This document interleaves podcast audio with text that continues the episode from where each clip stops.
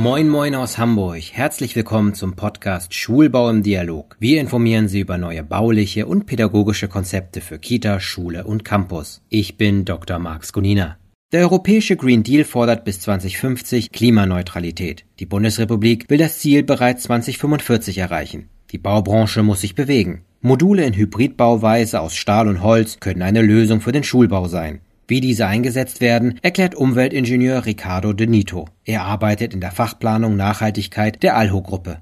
Herr De Nito, bitte stellen Sie sich und Ihre Arbeit doch einmal vor. Mein Name ist Ricardo Denito. Ich habe Umweltingenieurwissenschaften an der RWTH in Aachen studiert und bin seit etwa zwei Jahren im Unternehmen der ALO tätig. Die ALO tritt als Generalunternehmer im Stahlmodulbau auf. Das bedeutet, wir bieten unseren Kunden modulare Raumlösungen für dauerhafte und temporäre Gebäude. Dabei ist es egal, ob Schulen, Kitas, Gesundheitsimmobilien, Wohngebäude oder Bürogebäude. In den Nutzungsprofilen gibt es eigentlich kaum Grenzen. Interessant ist dabei vor allem die Vorfertigung im Werk. Dadurch werden Bauzeit und Ablauf deutlich verkürzt und optimiert. Da können können wir neben fixen Kosten dem Kunden die Fertigstellung des Gebäudes zum bestimmten Zeitpunkt auch jederzeit garantieren. Zu Beginn meiner Tätigkeit ging es insbesondere ein bisschen darum, so ein wenig Ordnung ins Chaos zu bringen. Damit meine ich jetzt nicht internes Chaos im Unternehmen, sondern vielmehr diese intransparenten Marktanforderungen, die wöchentlich variierenden politischen Entscheidungen und auch eine inkonsequente Definition des Begriffs der Nachhaltigkeit. Und durch diese fehlenden Regulatorien ging es hauptsächlich darum, die Nachhaltigkeit für uns selbst als Unternehmen zu definieren, realistische Ziele zu definieren definieren und authentisch und transparent darüber zu berichten. Das öffentliche Interesse am nachhaltigen Bauen, das ist wahrscheinlich allen bewusst, das ist enorm und wächst von Tag zu Tag. Da ist es auch besonders wichtig, einen roten Faden zu behalten, sich nicht von dem Dschungel der Vorschriften, der Pflichten und zum Teil der auch nicht wirklich zielführenden Anforderungen beirren zu lassen. Ja, mittlerweile bin ich auch ziemlich im Tages- und Projektgeschäft angekommen.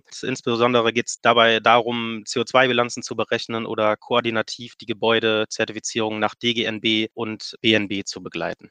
Aber da sind wir ja schon direkt im Thema und da stellt sich mir die Frage, was ist denn Nachhaltigkeit? Das ist ja manchmal ein sehr schwammiger Begriff, Sie haben es ja auch gerade eben gesagt. Können Sie den ein bisschen fassen oder vielleicht aus Ihrer Sicht, haben Sie da Regeln aufgestellt? Ja, also wenn wir Nachhaltigkeit definieren wollen, ist es halt immer noch bei Gebäuden eine sehr subjektive Auslegung. Es ist Hilfestellung für die Nachhaltigkeit von Gebäuden, geben vor allem Bewertungssysteme wie die DGNB und das BNB. Und wenn alle drei Säulen der Nachhaltigkeit gleichgewichtet in die Planung und die Ausführung eines Bauvorhabens eingehen, dann kann man von einem nachhaltigen Gebäude sprechen. Also wenn wir das Modell auf unsere Gesellschaft beziehen, wird das Bild vielleicht ein bisschen deutlicher. Wir haben eine ökologische Umwelt und ohne diese ökologische Umwelt kann es keine Gesellschaft geben. Und ohne gesunde Gesellschaft kann es keine funktionierende Wirtschaft Wirtschaft geben. Und grundsätzlich muss ganzheitlich und interdisziplinär gedacht und auch geplant werden. Und dann schaffen wir in der Baubranche, aber auch branchenübergreifend den Sprung in eine nachhaltige Entwicklung unserer Gesellschaft.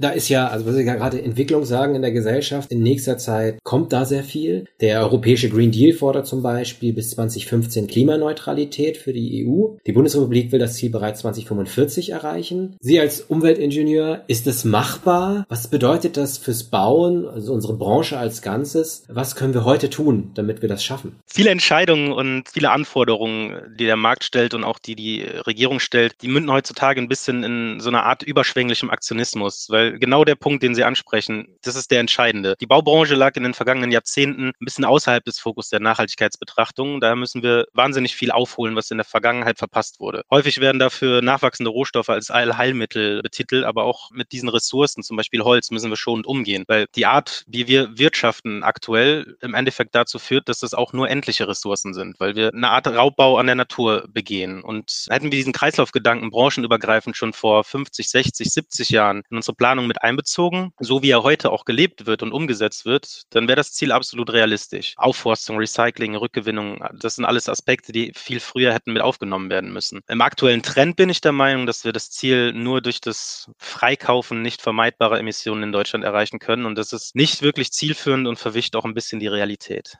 Heißt also, wir brauchen einen harten Cut, eine starke Veränderung der Industrie. Als Beispiel einer Innovation haben Sie uns heute mitgebracht die Hybridbauweise von Alho, Dule aus Stahl und Holz. Da ist auch Holz drin. Sie haben gesagt, Holz ist endlich. Wie steht Alho dazu? Forsten Sie jedes Mal, wenn Sie einen, einen Container bauen oder wenn Sie ein Modul bauen, den Wald auf?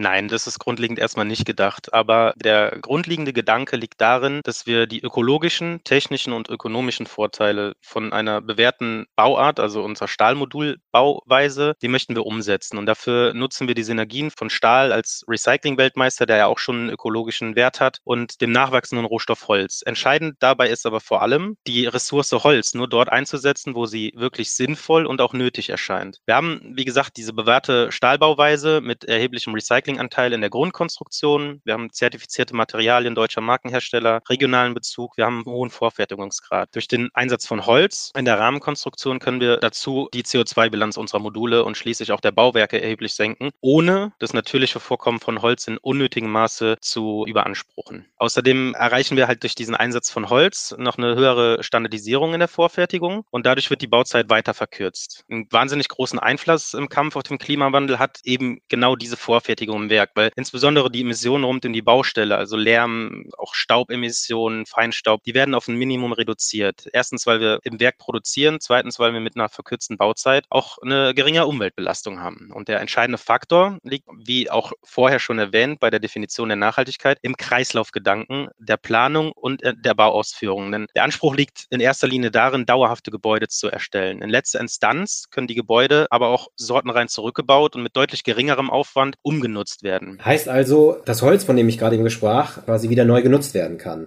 Genau, es kann zurückgebaut werden, es kann als Konstruktionsholz wiederverwertet werden oder in letzter Konsequenz, wenn es gar nicht mehr verwendet werden kann, wird es thermisch verwertet, dann haben wir halt auch noch einen energetischen Vorteil davon. Ne? Das ist aber auch der letzte Weg, der ergriffen werden sollte oder die letzte Maßnahme, die ergriffen werden sollte. Die Wiederverwendung sollte eigentlich immer an erster Stelle stehen. Gibt es dazu einen Wert, wie häufig so ein Modul eingesetzt werden kann? Also ein errechneter Wert? Nee, da gibt es keinen Wert, aber prinzipiell haben wir ja diese Baustoffe Stahl, wir haben Holz, wir haben Glasbaustoffe. Das sind Stoffe, die können ja im Prinzip unendlich ohne großen Qualitätsverlust wiederverwendet werden. Ich habe in Ihrer Pressemitteilung gelesen, wann ist ein Gebäude eigentlich nachhaltig? Über ein Drei-Säulen-Modell. Sie haben es gerade eben schon gesagt, im Werk muss etwas gemacht werden, auf der Baustelle muss gemacht werden und dann am Ende der Prozess. Aber mögen Sie das einmal vielleicht nochmal ausführen? Ja, also das ist eigentlich sehr ähnlich wie die Definition der Nachhaltigkeit, die wir eben besprochen haben. Es müssen halt einfach alle drei Säulen einheitlich und gleichgewichtet in die Planung und die, in die Ausführung des Vorhabens eingehen. Weil nur dann können wir von einem nachhaltigen Gebäude sprechen, wenn wirklich alle Aspekte der Nachhaltigkeit auch betrachtet werden. Und der Kreislaufgedanke spielt natürlich eine ganz entscheidende Rolle und mit der Modulbauweise sind wir da auch einen Schritt voraus, weil wir im Prinzip durch die Art zu bauen die Rohstoffminen der Zukunft darstellen. Und dadurch werden deutlich weniger natürliche Ressourcen neu erschlossen. Wie können die Module in Hybridbauweise erneut genutzt werden? Wie genau sieht das Recycling aus? Also unsere Gebäude weisen keinerlei tragende Wände auf. Das heißt, wir können nach der eigentlichen Nutzungsphase in jeden alternativen Zweck umswitchen. Also das kann jederzeit umgenutzt werden, ohne besonders großen Aufwand. Es sollte nie das Ziel sein, es sollte nie das finale Ziel sein, das Gebäude irgendwann zurückzubauen oder zurückbauen zu müssen oder zu recyceln. Die einzelnen Module oder Raumzellen sollen im besten Fall nach der Nutzung als Modul, Raumzelle oder als gesamtes Gebäude wieder genutzt werden, also umgenutzt werden. Dadurch würden wir ja im besten Fall einen Abriss von einem Gebäude und den Neubau von einem einem neuen Gebäude verhindern. Dadurch werden Emissionen verhindert oder vermieden und natürliche Ressourcen werden geschont. Sollte es allerdings keinen anderen Weg geben und dieses Gebäude wird definitiv in dieser Form oder auch in der umgenutzten Form nicht mehr benötigt, dann können wir das Gebäude weitestgehend sortenrein in die einzelnen Bestandteile zurückbauen und bei Verbundstoffen wie Fensterelementen liegt der Fokus auf der Wiederverwendung des gesamten Elementes, ohne weitere Abfälle zu verursachen. Also sofern auch die Qualität nicht verloren geht. Nun sind wir das Schulbaumagazin und unterhalten uns über Bildungsbau. Jetzt haben Sie mir am Anfang schon ein bisschen so erzählt, dass die Hybridbauweise Alho ja dem, unter anderem im Bereich Bildungsbau tätig ist. Aber für welche Gebäude ist die Hybridbauweise besonders geeignet? Ist das vielleicht der Bildungsbau?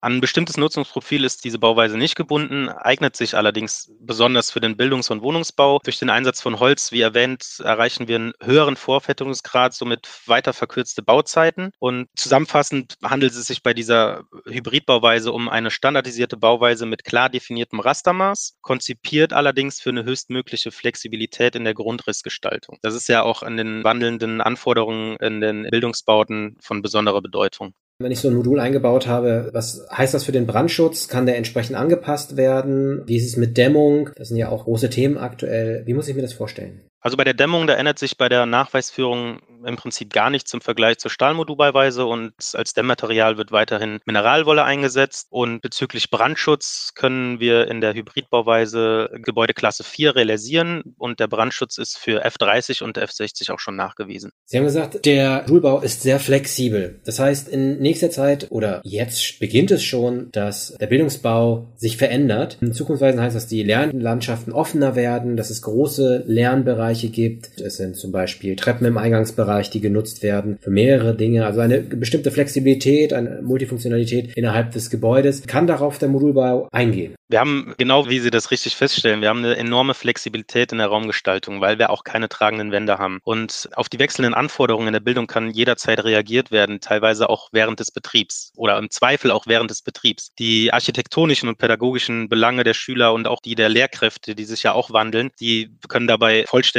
und in Gänze umgesetzt werden. Aktuell realisieren wir auch vier Clusterschulen in der Stahlmodulbauweise. Die erste, das Max-Planck-Gymnasium in Dortmund, wurde kürzlich abgenommen. Dann haben wir eine zweite im Ausbau, eine dritte in der Montage und für die vierte beginnt die Produktion der Module aktuell. Und das ist alles mit der Stahlmodulbauweise, aber auch mit der Hybridbauweise realisierbar und super umsetzbar. Jetzt haben Sie gerade schon Beispiele für Schulen genannt. Gibt es denn schon Vorzeigeprojekte oder Projekte im Bau, wo die Hybridbauweise eingesetzt wurde?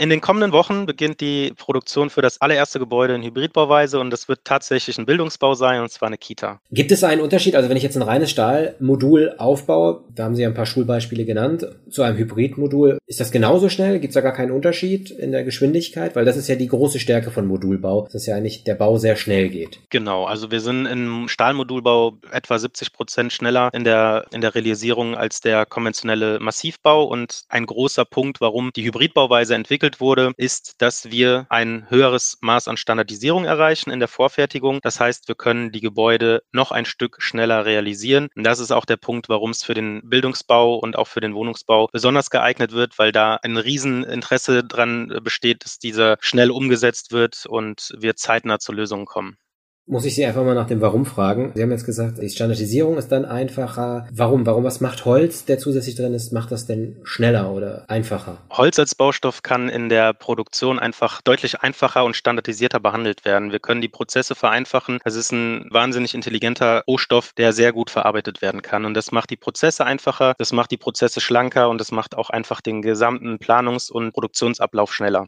Alho ist sowohl auf der Schulbaumesse in Hamburg am 19. und 20. September als auch in Berlin am 8. und 9. November. Was erwartet die BesucherInnen Ihres Standes? Sie erwarten auf jeden Fall sehr kompetente Kollegen, die alle Fragen rund um die Hybridbauweise beantworten werden. Und als zusätzliches Highlight in Berlin gibt es ein nach BNB Silber zertifiziertes Schulbauprojekt in Berlin-Pankow, das in den nächsten Monaten abgeschlossen wird und das wird in Gänze vorgestellt. Sie sagen ja, mit Ihrer Hybridbauweise ist das ein kleines Puzzleteil für das Gesamtbild, um dem Klimawandel zu begegnen. Was meinen Sie als Umweltingenieur jetzt einfach mal in die Zukunft geblickt, auf Bildungsbau, auf die Branche, was sich in nächster Zeit verändern wird, was sich verändern muss. Was sich verändern muss, ist auf jeden Fall der Kreislaufgedanke. Wir müssen im Sinne des Cradle to Cradle, im Sinne des Urban Mining so wirtschaften, dass wir die natürlichen Ressourcen nicht weiter beanspruchen und dass wir nicht weiter natürliche Ressourcen erschließen müssen, sondern dass wir die Ressourcen, die uns zur Verfügung stehen, so weit wie möglich zu Ende denken und auch so häufig wie möglich wiederverwenden. Das ist die Reise, wo wir uns gerade hinbewegen. Da bin ich mir ziemlich sicher, dass sich da auch sehr viel tun wird und dass die Regulatorien auch so angepasst werden, dass das, dass das der Entwicklung für eine nachhaltige Gesellschaft gerecht wird.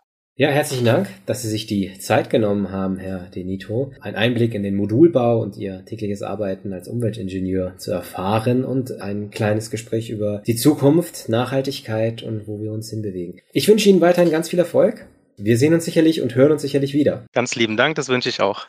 Gebäude in Alho-Hybridbauweise können nach Ende ihrer Lebensdauer vollständig dem Wertkreislauf zurückgeführt werden. Zuvor jedoch sind sie bereits in der Herstellung sehr klimafreundlich, da Holz ein nachwachsender Rohstoff ist und Stahl zu 100 Prozent neu genutzt werden kann. Insgesamt muss die Baubranche in längerfristigen Dimensionen denken und Gebäude ein zweites Leben schenken, etwa durch Umnutzung. Schulbau im Dialog ist ein Podcast des Kubus Medienverlags. Weitere Informationen zur Schulbau, internationaler Salon und Messe für den Bildungsbau und dem Schulbaumagazin finden Sie auf www.schulbau-messe.de. Unseren Podcast können Sie auf unserer Webseite hören und überall dort, wo es Podcasts gibt. Abonnieren Sie uns gerne darüber. Wenn Ihnen der Podcast gefallen hat, empfehlen Sie uns doch weiter und bewerten Sie uns auf Spotify oder iTunes. Schreiben Sie uns, wenn Sie Fragen, Kritik oder Vorschläge haben. Wir freuen uns über E-Mails an podcast.kubusmedien.de. Bis zur nächsten Folge. Ihr Dr. Marx Gunina. Wiederhören.